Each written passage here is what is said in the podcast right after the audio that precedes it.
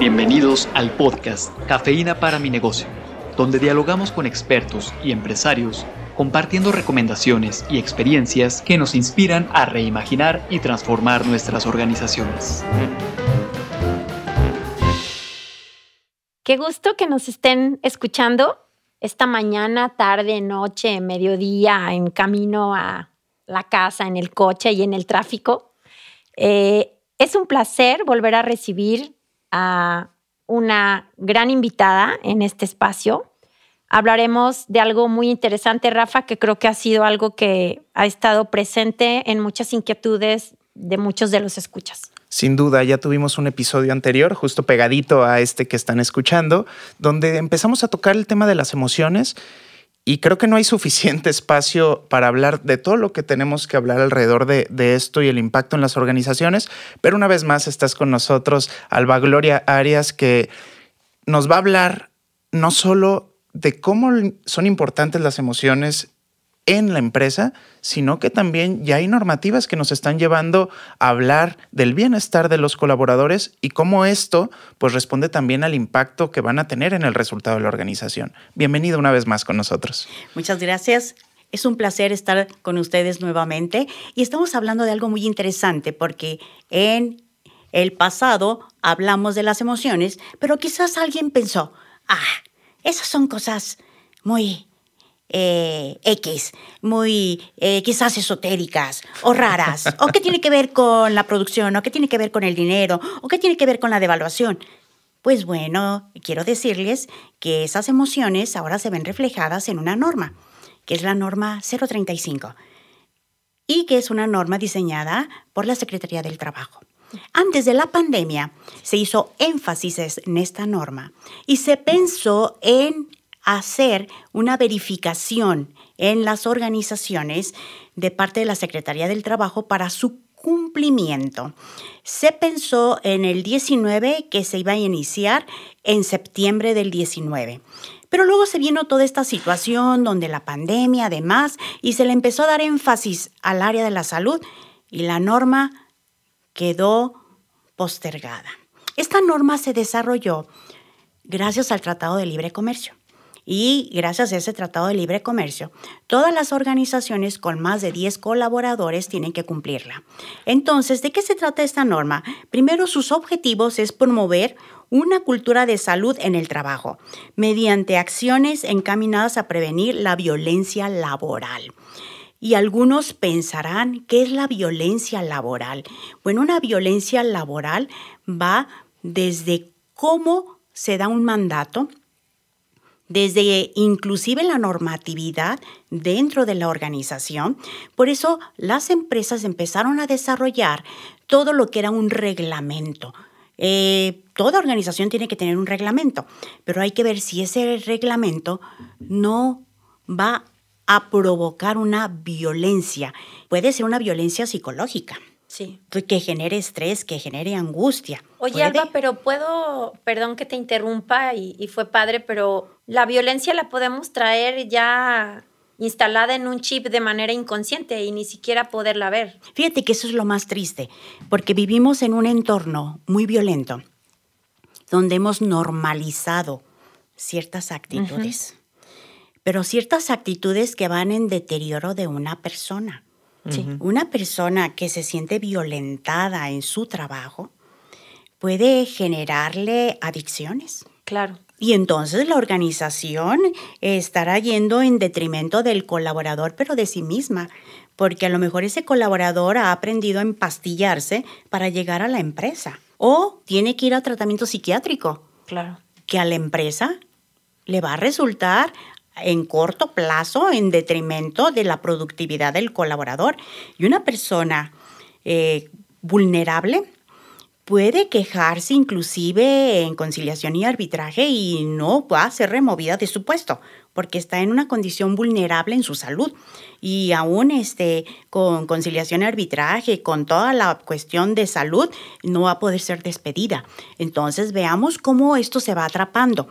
Actualmente hay ya varias organizaciones que están poniendo el acento en esta em, normalización de la violencia y han contratado servicios psicológicos en convenios donde mandan a sus colaboradores a una atención terapéutica, donde va desde contrata a la empresa ocho sesiones por colaborador, o se hace una supervisión de un psicólogo, o se hace un team building para ver el estado emocional de los colaboradores, porque sí vivimos una situación muy compleja en la parte de la violencia, porque no se trata de que yo lo tenga normalizado o por mis emociones o por mi entorno se valen ciertas actitudes o ciertas formas.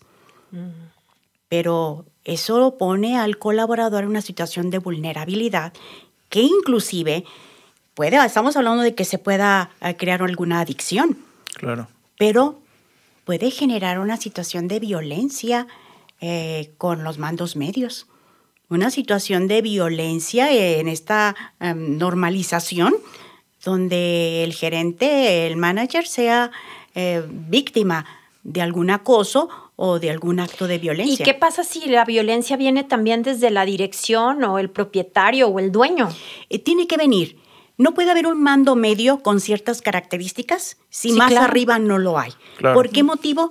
Porque si no lo ven, si es invisible, quiere decir que el de arriba lo ve normal. Claro. Hay algunas organizaciones que inclusive tienen una violencia psicológica con el colaborador porque hay una amenaza de que pierda su puesto si no cumple con ciertos o cuales objetivos.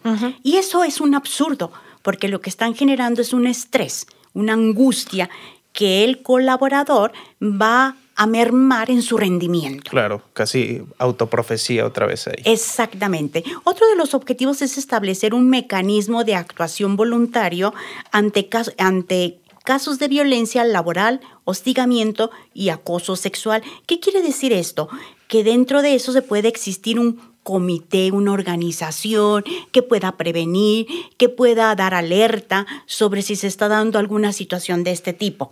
Sé que es difícil y es complejo, pero es poner conciencia en lo que se está desarrollando. Voy a tomar esta palabra que usaste, que fue conciencia, porque justo en los procesos que nos toca acompañar, de pronto está, voy a decir, aprendizaje cultural, si lo queremos llamar así, costumbre o incluso normalización del cómo se dan las cosas, también ha llevado y nos ha llevado como empresarios a cuestionarnos el, es que ahora se está usando esto, no es que antes no existía esto.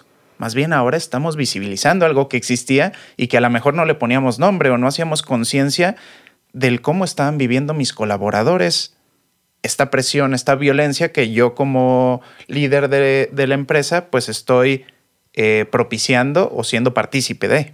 Definitivamente es el hecho de que ahora se está volteando a ver, pero también ahora estamos globalizados. ¿Me explico? Ahora tu competencia como empresario no es tu entorno más próximo. Ahora es global. Tenemos una inteligencia artificial. Tenemos una red de comunicaciones que ya no nomás es este, nuestro estado, nuestra ciudad, nuestra empresa. No. Está globalizado. Y aquí hay algo importante. En esta norma 035, que va a ser impuesta por la Secretaría eh, del Trabajo, y digo impuesta porque te la van a supervisar y van a observar, y quizás vas a mencionar que esto es poner obstáculos al rendimiento, no, es favorecer un trato humano y que va a ir eh, a favorecer a todas las partes. Claro. Entonces, si antes no se veía, pero ahora se ve, es que ahora se están viendo los efectos de lo de antes. Claro. Y antes, pues no estabas en un mundo tan global y tan comunicado y ahora sí lo estás y ahora tienes más competencia y ahora tienes que tener un ambiente donde no haya estrés y donde no haya violencia. Y aparte otro de los objetivos es difundir información para la prevención de esta violencia. Y además aparte de dar esa información es atender orientar a personas que sean violentas y que estén dando un hostigamiento o un acoso sexual. Quizás tú puedas decir, bueno, es que ahora todo le pueden llamar acoso sexual. Bueno, habría que ver precisamente el que pongas el énfasis en quiénes son tus mandos intermedios, quiénes son tus gerentes, quiénes son tus reclutadores, para que veas si contratas, yo le llamo, a veces se contratan personas hambrientas de caricias, que les es fácil y tienen normalizado andar tocando a las personas cuando hay personas sensibles al contacto físico.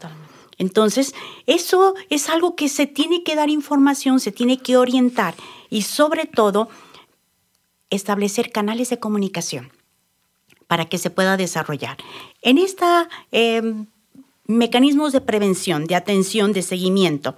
Primero, se tendría que pensar en generar políticas dentro de la organización, precisamente para evitar este hostigamiento, esta violencia y los tipos de violencias. Por otro lado, se tiene que detectar y se le tiene que diagnosticar y al mismo tiempo evaluar los factores de riesgo que lo pueden desarrollar y promover la parte del respeto entre todos los colaboradores. Entonces, pues veamos cómo esta situación tiene que ver con la sensibilización y la capacitación. Anteriormente las organizaciones les importaba mucho la capacitación técnica. Hoy no nomás tienen que dar la capacitación técnica, sino una capacitación en el área de la psicología para poder cumplir con esta norma y que se vea reflejado en toda la parte del rendimiento y del desarrollo de la empresa. Y es que es un tema mucho mayor, Alba. Ahorita que te escuchaba me llevaste a pensar algo que también ya hemos compartido en otros episodios que tiene que ver con la cultura de las organizaciones y cómo al final puede haber una cultura de violencia y puedes pasarla desapercibida y puedes no verla y al final de cuentas siempre estás buscando algo que mejore tu desempeño como organización y creo que lo que menos a veces nos damos cuenta es que la propia cultura te lleva a resultados no óptimos. De hecho, hay por ahí una frase que hemos siempre repetido, ¿no, Rafa? Como se dice por ahí, y creo que lo dice Drucker, si mal no recuerdo, que la estructura le sigue a la estrategia, pero la cultura organizacional se come a las otras dos, porque te tumba todo, ¿no? Definitivamente. Mira, ahorita recuerdo el caso de una tequilera muy grande que nos contrató. Eh, el problema, fíjate curioso, uno puede pensar que se contrata un área de psicología para cuestiones emocionales meramente de comportamiento. Y nos llamó la atención porque esta tequilera nos contrató porque había robos en la empresa de tequila. Eh, emplearon todas las medidas de control que se puedan imaginar pero todos los psicólogos y todos los expertos en las áreas de comportamiento sabemos que el control no elimina el delito. Por supuesto. Lo especializa. claro. Hay, que, hay que ser, el otro va a ser más inteligente para ir más arriba del Definitivamente, a en cuanto el control es más estricto, la especialización es más profunda. Entonces, llevaban todas las medidas de control y aún así seguían teniendo pérdida, pérdida de, del producto. Y interesante, se veía, se hicieron este, lo que vulgarmente se llama como purgas, eh, cero tolerancia, todo ese tipo de medidas de control dramáticas, y aún así había pérdida de, de material, de materia prima. Caray, entramos nosotros y nos dimos cuenta que el robo era un robo hormiga de todos los colaboradores por enojo, porque se pensaba que a lo mejor se robaban para comercializarlo fuera de un tema de dinero. No, era un acto de violencia. Un acto de violencia hacia un mando medio. ¿Cómo un mando medio que ejerce la violencia, el hostigamiento, repercute en él sus actitudes? Porque aun cuando esté normalizado, también está normalizado en que te la devuelvo. Entonces, ¿cómo eso va en detrimento? Y curioso, es una empresa muy grande que no pudiéramos hablar de un director porque es transnacional. Y entonces, ¿cómo se daba esto? Eh, en esta y nada más en esta área de producción y nada más en esta este, central, no se daba en las otras. ¿Qué ocurría? Era un acto de violencia. Claro, a la hora de que empezamos a trabajar con el personal nos dimos cuenta que era una forma de desquite. Claro te vamos a hacer que pierdas. Alba, para ir cerrando este espacio que tenemos el día de hoy, y retomar un poco el cómo la norma 035 nos va a llevar justamente a atender estas necesidades emocionales de nuestros colaboradores, de nuestra organización, para que justo este tipo de situaciones se atiendan donde realmente está el origen y no necesariamente en estas medidas correctivas como bien nos, nos ejemplificabas, ¿no? Fíjate que es muy interesante esto porque se puede pensar en una supervisión que viene de una Secretaría del Trabajo y se puede pensar en cumplirla, pero si esta norma se puso es para generar ambientes humanizantes dentro de la organización. Pero también hay que verlo que en la medida en que se genera un ambiente humanizante, los colaboradores que se sienten humanizados generan ambientes humanizadores también para la organización.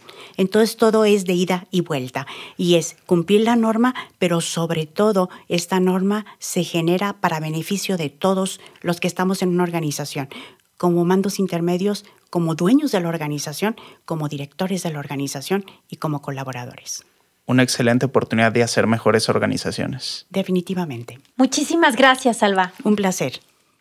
La cafeína comienza a hacer efecto. Compártanos sus impresiones en la sección de podcast de nuestro sitio web universidadempresa.iteso.mx.